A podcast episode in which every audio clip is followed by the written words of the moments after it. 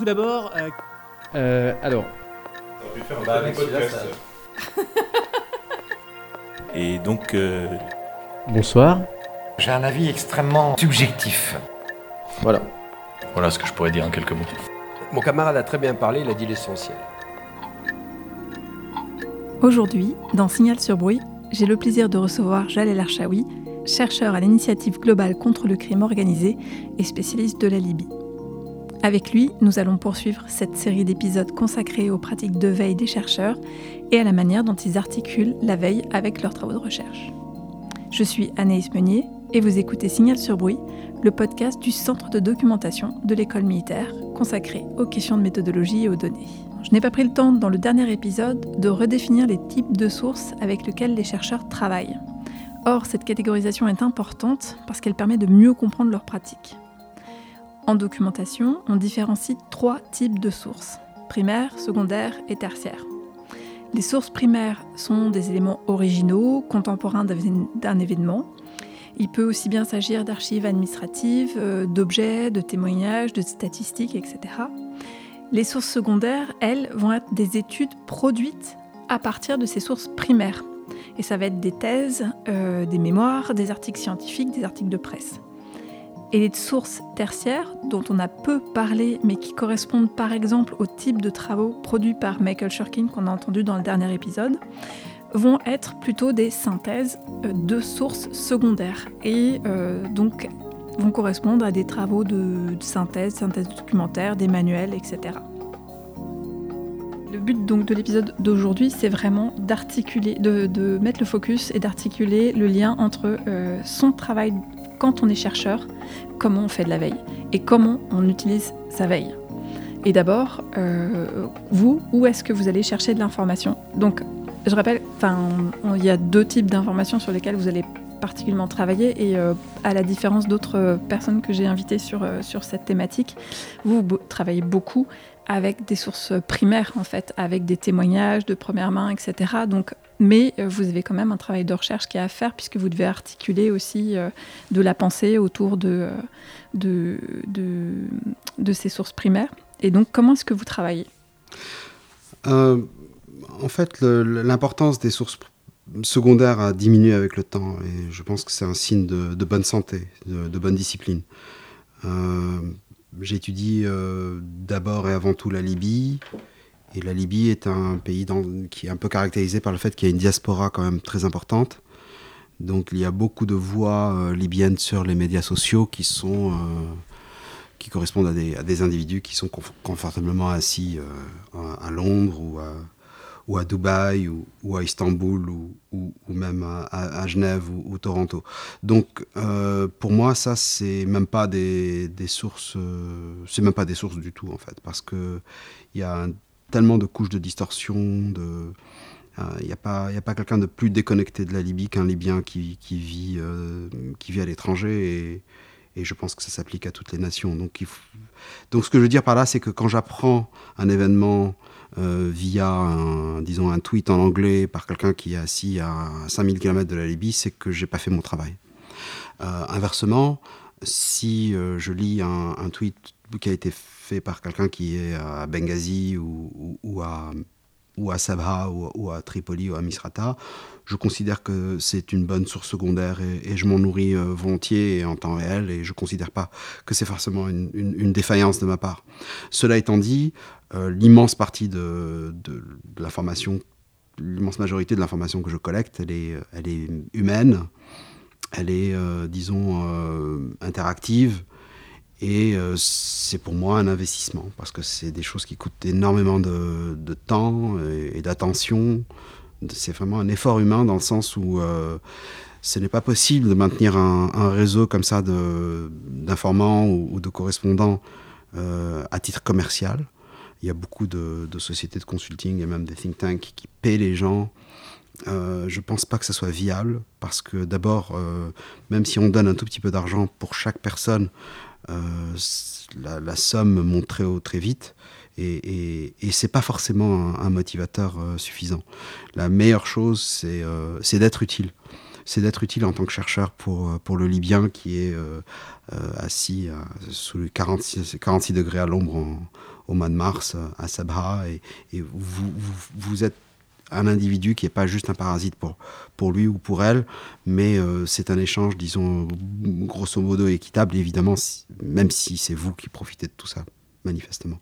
Donc le fait d'avoir ce genre de, j'allais dire presque d'amitié, euh, avec des individus et cette amitié, vous la, vous la gagnez de par votre neutralité, de votre respect pour euh, leur point de vue, euh, le fait de, et aussi répondre parce que c'est un pays très vaste.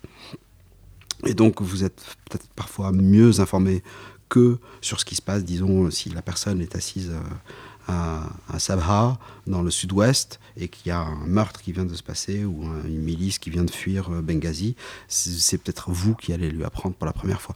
Donc vous n'êtes pas forcément euh, un parasite. Donc l'idée principale ici, c'est que c'est un énorme investissement en temps et en, et en, et en engagement humain. Et c'est des choses qui peuvent très vite se déliter si on part en vacances pendant deux semaines, par exemple.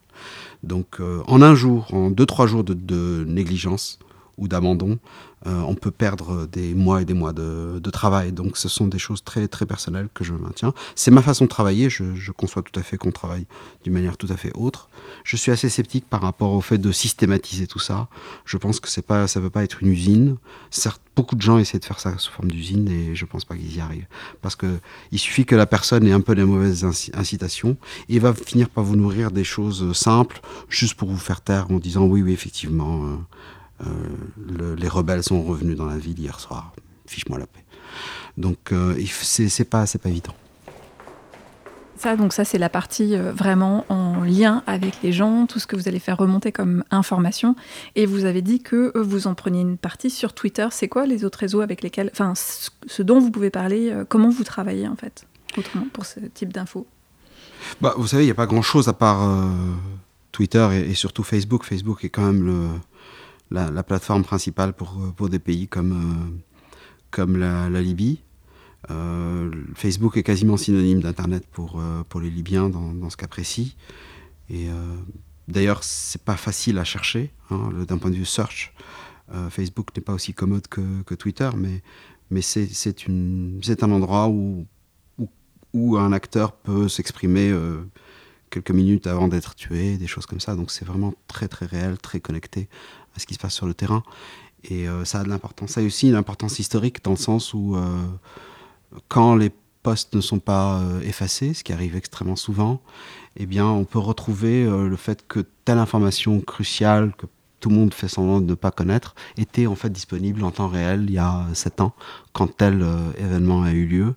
Donc il y a une valeur historique. Malheureusement, Facebook, c'est il y a beaucoup de gâchis, il y a beaucoup de choses qui sont effacées trop facilement.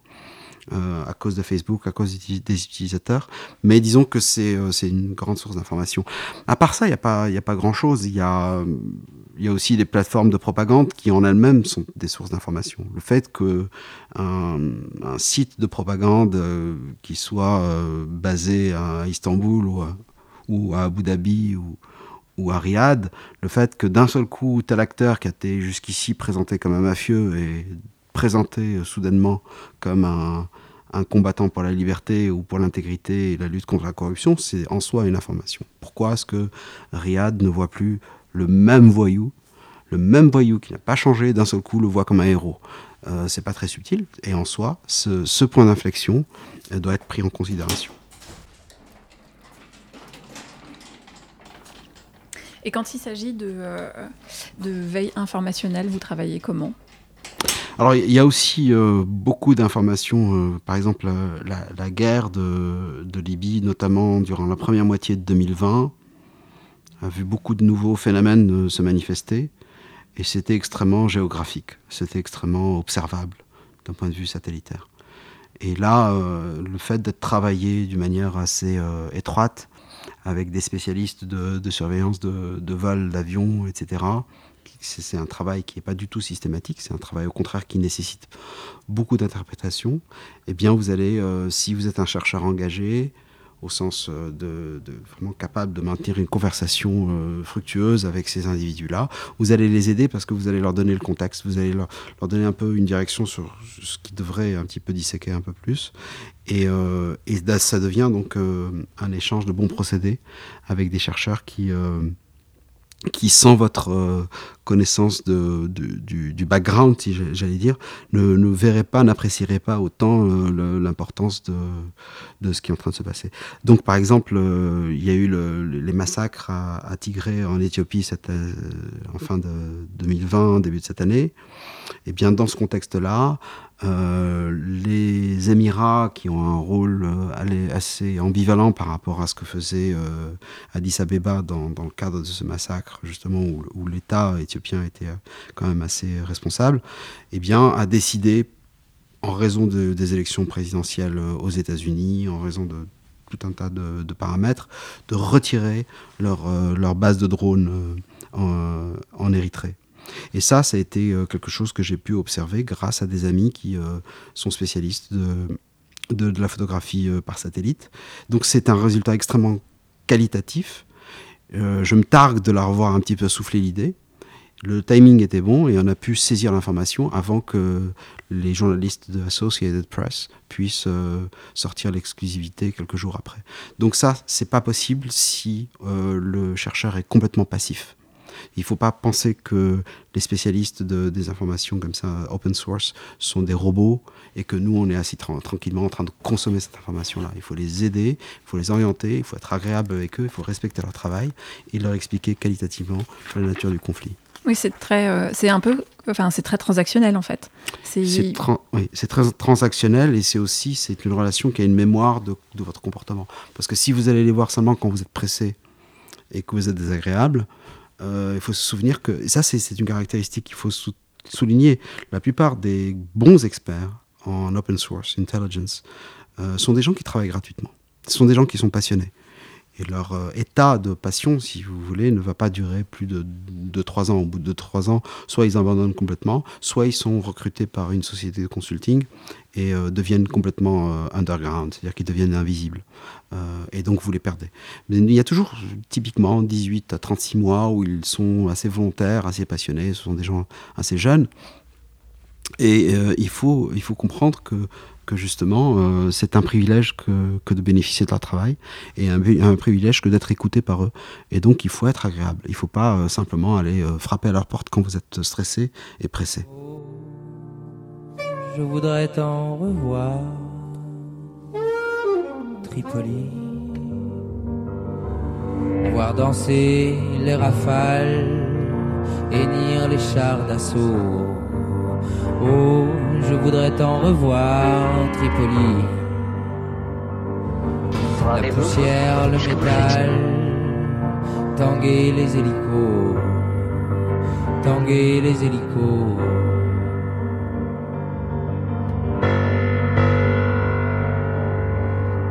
Le soleil brillait comme une médaille sur la mer Méditerranée.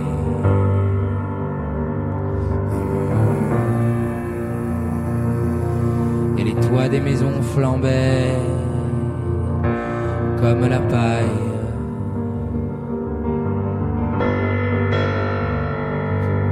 Dans les rues de la ville, on allumait des fêtes pour les libérateurs.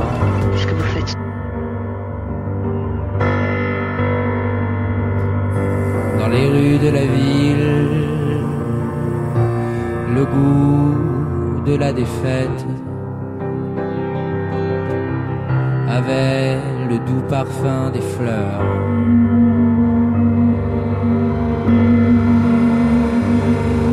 Je volais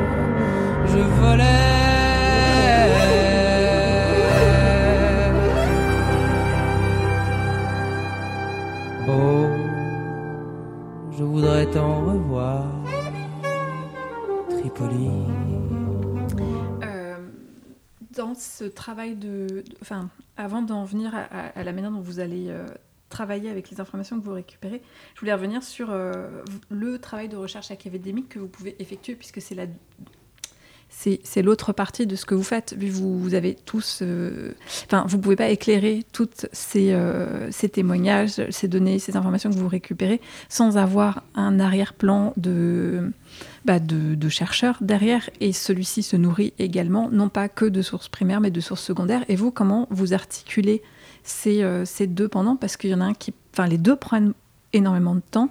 Et comment vous travaillez en fait sur vos sources secondaires? Est-ce que euh, c'est sur un sujet, vous allez faire une recherche spécifique ou alors vous êtes plus sur les réseaux sociaux en voyant ce que euh, tel ou tel chercheur qui vous intéresse a écrit également? Enfin, comment vous travaillez? Bah, je, vous avoue que tout ça avait beaucoup plus d'importance pour moi il y a 4-5 ans qu'aujourd'hui. Avec le temps, vous savez, euh, les sources secondaires ne vont pas avoir... Les, les, seules sources secondaires qui ont beaucoup d'importance pour moi, ce sont celles qui sont relatives au théâtre, au théâtre que je ne suis pas.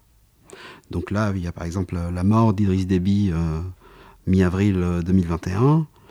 Euh, les acteurs qui ont provoqué l'agitation qui a permis le fait que justement euh, euh, le président tchadien se, se subisse une mort violente, ce sont des acteurs qui ont passé 5 ans sur le sol libyen avant. Donc là, d'un seul coup, il faut beaucoup d'expertise sur la Libye, mais il faut aussi beaucoup d'expertise sur le, Tchad. Moi, je ne suis pas un spécialiste de Tchad. Par contre, je sais exactement ce que ces gens ont fait pendant 5 ans. Euh, s'ils ont joué à Tetris ou s'ils ont, euh, ils ont, ils ont agi en tant que mercenaires et payés par qui, ainsi de suite. Donc là, là, là d'un seul coup, toutes les sources secondaires sur le Tchad vont prendre une importance énorme pour moi. Mais je pense que. Mais, par contre, les sources secondaires sur la Libye, je m'inquiéterais si, après autant d'années de, spécialisation, si, elles avaient beaucoup d'importance. Parfois, Parfois, évidemment, un, confrère ou une consoeur va, publier un travail qui est absolument magistral, euh, qui a nécessité des années de réflexion, et ça devient un documentaire vital, il faut que vous lisiez, et si vous ne lisez pas, vous n'êtes pas télépathe, vous n'allez pas deviner la valeur ajoutée qu'il y a dedans. Mais c'est pas quelque chose qui arrive tous les jours. Euh, et souvent, euh, vous savez ce qui se passe dans la tête de vos collègues juste en regardant leurs tweets. Euh, vous savez grosso modo quelles pistes euh, ils sont en train de prendre, euh, s'ils font preuve de biais ou s'ils sont sur la bonne piste, vraiment sur, s'ils ont la bonne intuition sur une problématique qui vous intéresse aussi. Et ça, ça prend pas beaucoup de temps de, voir un petit peu ce sur quoi les gens réfléchissent. Mais le fait d'attendre qu'un article soit publié et que vous allez vous précipiter pour passer un, une heure à, à lire un article sur le théâtre dans lequel vous êtes spécialiste, c'est pas quelque chose qui arrive ça arrive, disons, une, une deux fois par, euh, par mois. Euh, par contre, il faut trouver, le temps de lire sur les autres théâtres, je pense. Et c'est pas quelque chose qui est fait suffisamment. Il y a beaucoup d'ignorance. Euh, c'est très facile de trouver un spécialiste du Mali qui ne comprend rien à la Libye, par exemple. Alors que c'est des pays qui sont liés, même s'il y a le Niger entre-temps. Donc voilà, pour moi, c'est ça le rôle de, des, des sources secondaires.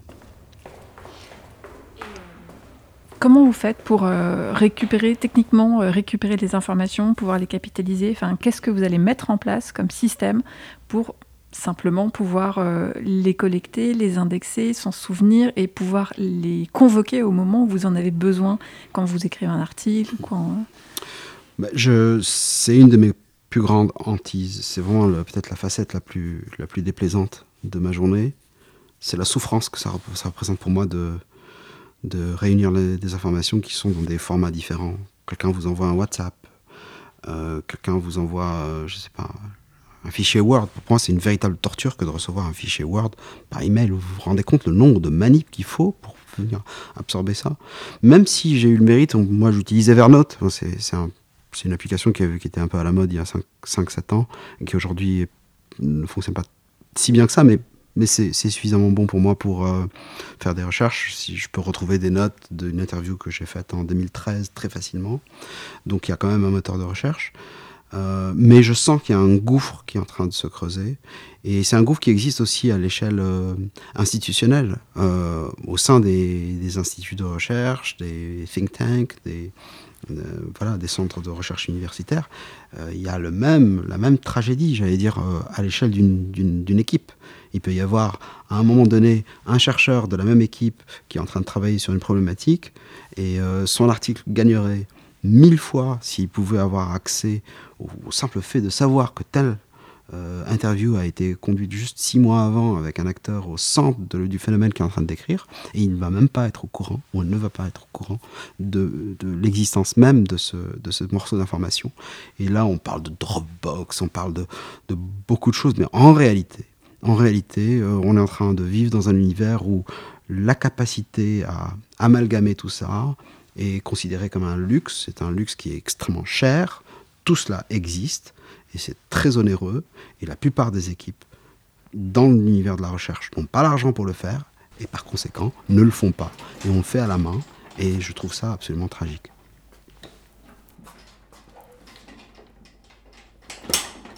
Vous parliez tout à l'heure euh, de, euh, du service Amazon oui. dont vous voulez. Euh, oui, alors c'est le côté un peu intelligence artificielle. L'intelligence artificielle, c'est une révolution qui est trompeuse parce que les, autres révolutions qu'on a connues dans le, dans le monde de l'information, disons la commercialisation d'Internet en 95, l'apparition des médias sociaux dix ans après, ce sont, c'était des phénomènes extrêmement euh, démocratisants et démocratiques. C'est-à-dire qu'il y avait un côté égalitaire qui faisait que les coûts était bas au départ et chutait d'une manière exponentielle par-dessus le marché.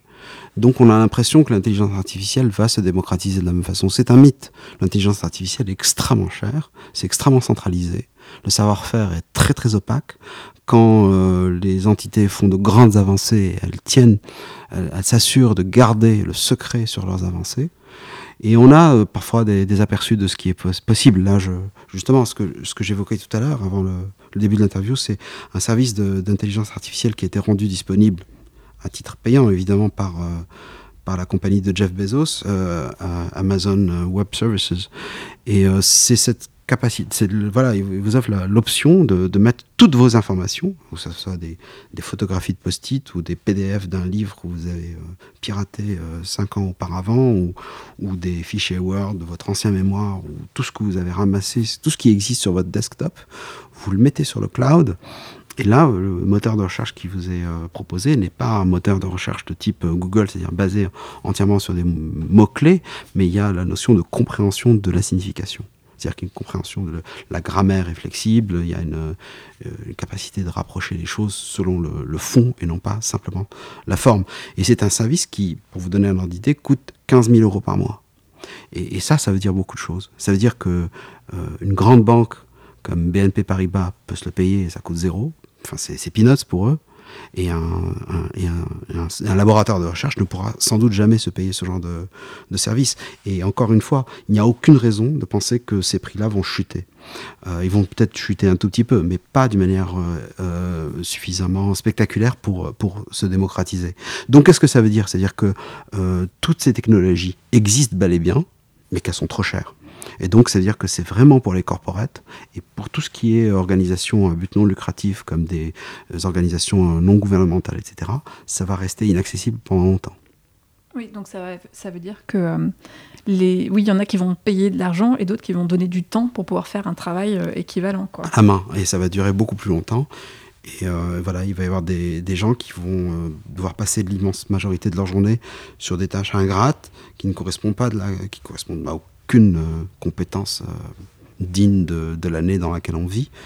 Euh, et, tout le monde fait ça, les, juniors, les seniors, tout le monde se débat. Et, ça veut dire aussi que certains phénomènes pourraient être remarqués et ne sont pas remarqués. Il y a des, par exemple, voilà, il y a, quand il y a des gros événements géopolitiques, il y a tout vraiment beaucoup de phénomènes qui ont lieu euh, pour des raisons de propagande qui ont lieu dans les médias sociaux. Et on pourrait, il y a même des signes avant-coureurs avant les grandes attaques. Moi, je, je me souviens avant l'agression du maréchal Haftar euh, contre la capitale libyenne Tripoli, je, me suis rendu compte, de, c'était le 4 avril 2019, moi j'ai commencé à, vraiment remarquer des choses bizarres au niveau des médias sociaux à partir du mois de janvier, même au mois de décembre 2018.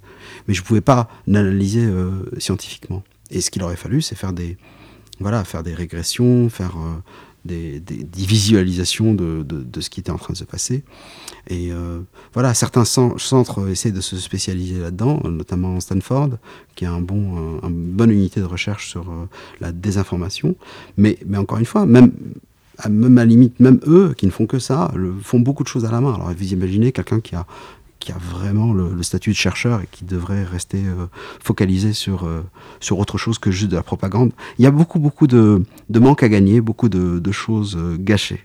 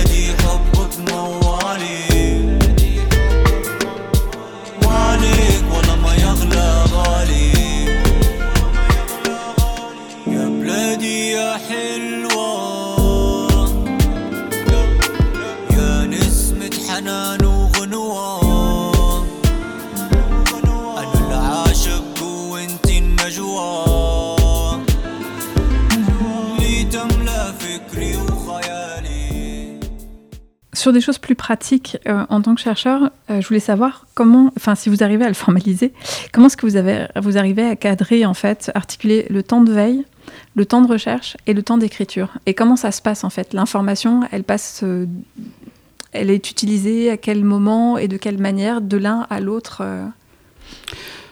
Je pense, je passe sans doute trop de temps à faire de, de la veille, mais d'un autre côté, je trouve que la récompense est toujours là.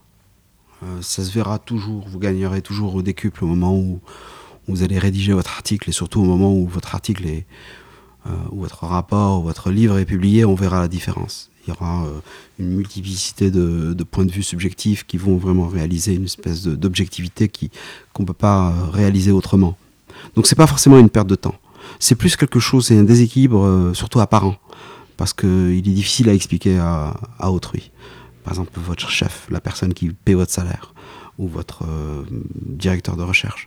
Euh, ces gens-là ne sont généralement sont d'une génération euh, plus vieille ou, en tout cas n'ont pas les mêmes incitations que vous et ne vont pas comprendre pourquoi vous passez autant de temps à faire de, la veille.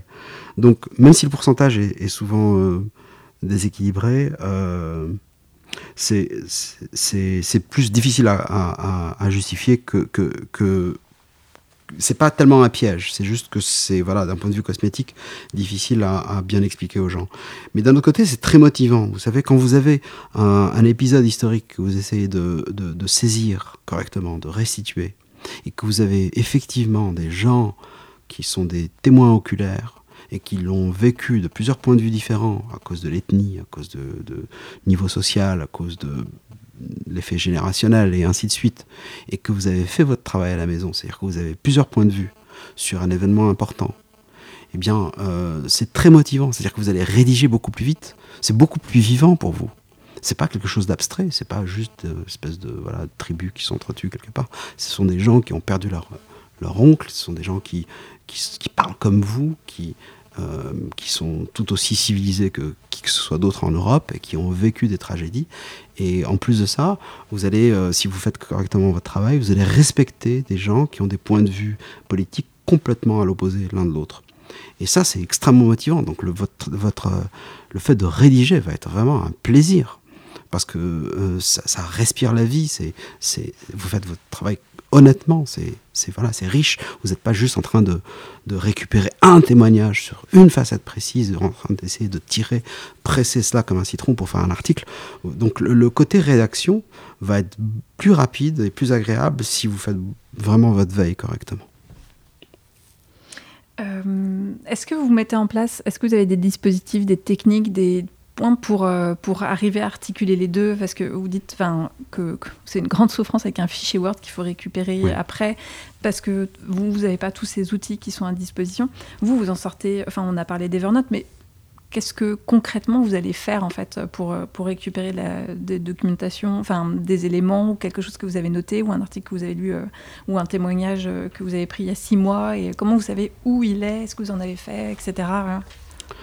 Bah déjà, je fais de plus en plus, j'ai remarqué que je fais plus d'efforts pour traduire parce que le fait de se balader euh, avec trois ou quatre langues, c'est quand même encore une autre source de, de désagrément. Et parfois, euh, quand vous travaillez sur un thème, vous vous rendez compte que vous, voilà, tous ces fichiers qui sont en arabe, peut-être qu'il vaut mieux les traduire, même si c'est du Google Translate, vous faites la traduction pour les avoir quand même, pouvoir faire des, recherches transversales dans une seule langue. Donc ça, c'est quelque chose qui peut être fait. Euh, souvent, ce que je fais aussi, c'est utiliser des, des outils pour transformer les PDF en, Word, pour essayer de parfois les manipuler plus comme des, fichiers texte. Euh, voilà. il y a aussi le fait de voir le nombre d'occurrences d'un mot-clé. Donc c'est bon d'avoir tout dans un, dans un, seul morceau et voir si vraiment il y a, il y a peut-être des espèces de, excusez-moi d'utiliser des anglicismes, mais des, des clusters, c'est des nuages un peu plus, plus denses de, de, de ce mot-clé que vous n'auriez pas remarqué autrement. Donc voilà, vous faites euh, tant bien que mal ce que, ce que vous pouvez, mais encore une fois, c'est de la préhistoire par rapport à ce qui existe aujourd'hui. Donc ce décalage-là est, est, toujours là. Je suis désolé d'insister, mais euh, voilà, c'est comme ça. Mais Evernote, où, toute cette idée de, de, fait de, voilà, de faire de l'indexation, de faire de, euh, tout dans le même endroit, et pouvoir faire vraiment du vrai transversal, et que vous êtes complètement insensible au format, insensible à la date, insensible à tout, c'est-à-dire que vous voyez vraiment tout ce que vous avez dit sur tel sujet ou tout ce qui a été dit sur ce, sur ce mot, eh bien, euh, c'est assez pratique. Euh, et c'est beaucoup mieux que rien. Oui, ça c'est vraiment la manière dont vous vous tendez à travailler, à essayer de, tout lisser pour que euh, pour pouvoir chercher de manière unilatérale ou horizontale en fait à l'intérieur de, de, de, sources qui étaient finalement à la base euh, toutes différentes en fait. Oui.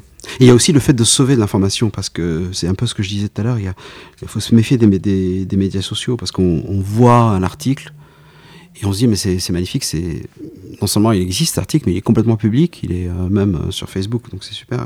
tout a été dit. Et puis vous revenez six mois après, au moment où le contexte politique a changé, ce qui est le voyou qui était présenté euh, comme un héros n'est plus présenté comme un héros, il est redevenu voyou. Mais entre-temps, l'article qu'il présentait comme un héros a disparu. Donc ce qu'il faut vraiment euh, stocker l'information. Stocker tout le monde est au courant de la guerre de Google contre les, vidéos qui prouvent les, crimes de guerre, notamment de Assad. Il y a une, complicité vraiment très inquiétante entre les, géants de, la Silicon Valley avec les dictatures comme celle de, de Bachar al-Assad en Syrie, notamment euh, Twitter et, Google.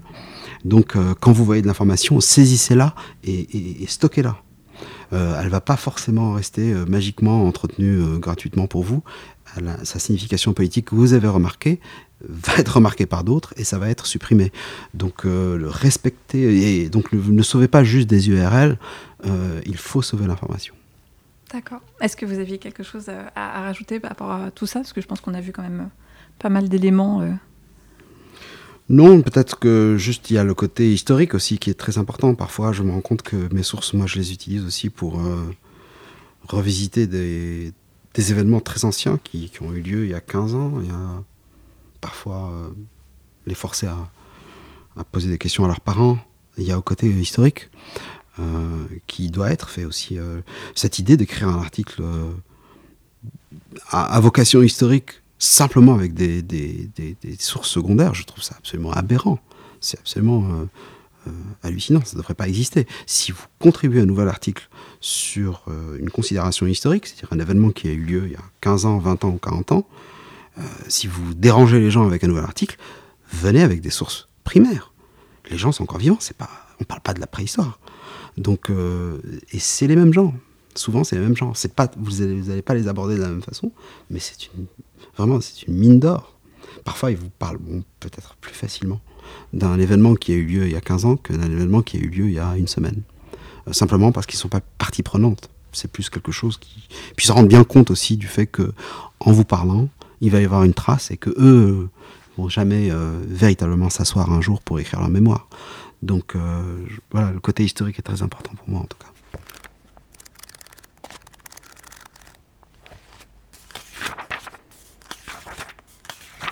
qu'on est. C'est tout ce, que je dis, c'est après, voilà, c'est après 15 mois de Covid.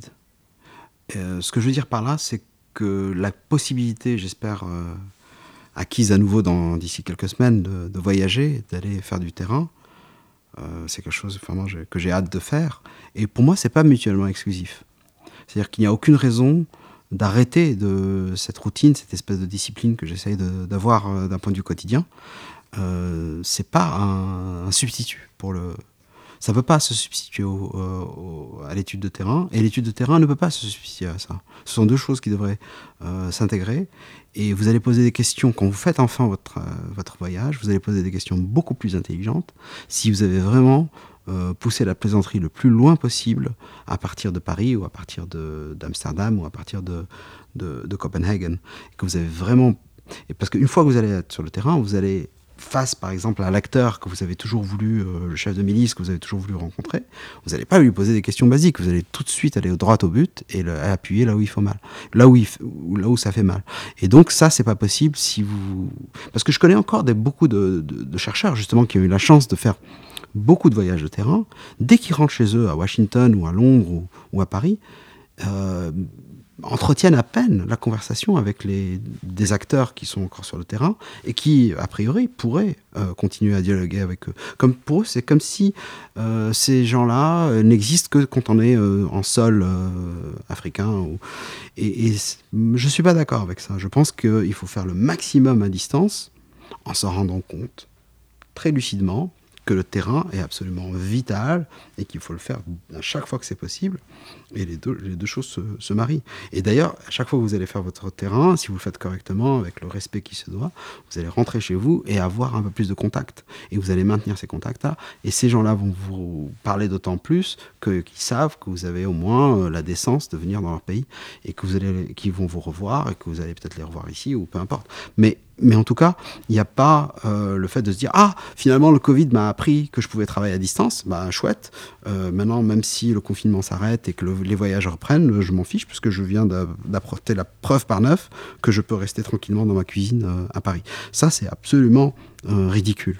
Il faut faire les deux, mon capitaine. Est-ce que vous avez peur des biais Enfin, c'est une question. Oui, c'est une obsession constante c'est une obsession constante. À chaque fois vous posez la question à des, à des bonnes sources, une bonne source, c'est forcément quelqu'un qui est un petit peu acteur.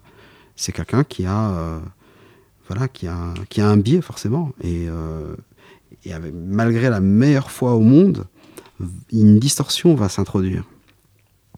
Et euh, donc même si c'est extrêmement convaincant, très détaillé, euh, son témoignage, eh bien, il faut s'en méfier. Tant qu'il est unique, c'est pas, c'est pas suffisant.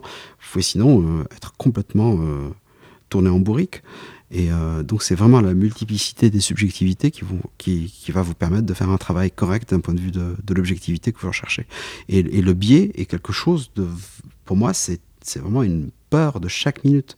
Parce que j'ai tellement souvent vu des chercheurs extrêmement compétents et techniquement vraiment admirable, euh, tomber dans des biais, vraiment quand on le voit, le biais en fait il est assez vulgaire parce que eux évidemment ils ont toute cette technicité mais, mais leur sympathie elle est, elle est aussi vraiment rudimentaire que, que, du, que la personne euh, de la rue, quoi, euh, qui est pour tel acteur, qui aimerait bien que tel acteur gagne par la force, et que s'il commet quelques crimes de guerre en attendant, ben c'est pas grave.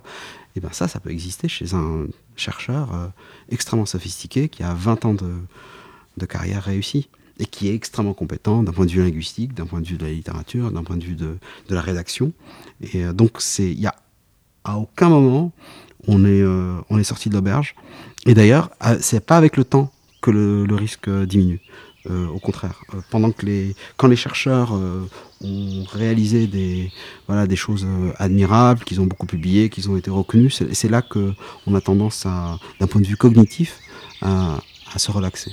Et ça donne des catastrophes au fur et à mesure que justement les, les gens deviennent un peu plus matures, malheureusement. Bah, merci beaucoup. Merci. Encore merci à Jalel Archaoui pour cet entretien. Nous nous retrouvons dans 15 jours pour un autre épisode de Signal sur bruit. En attendant, vous pouvez retrouver celui-ci et tous les autres sur le site du CDM ou sur votre plateforme d'écoute favorite. N'hésitez pas à nous laisser une note ou un commentaire sur Apple Podcast notamment. Et à très bientôt dans Signal sur Bruit, le podcast du Centre de documentation de l'école militaire.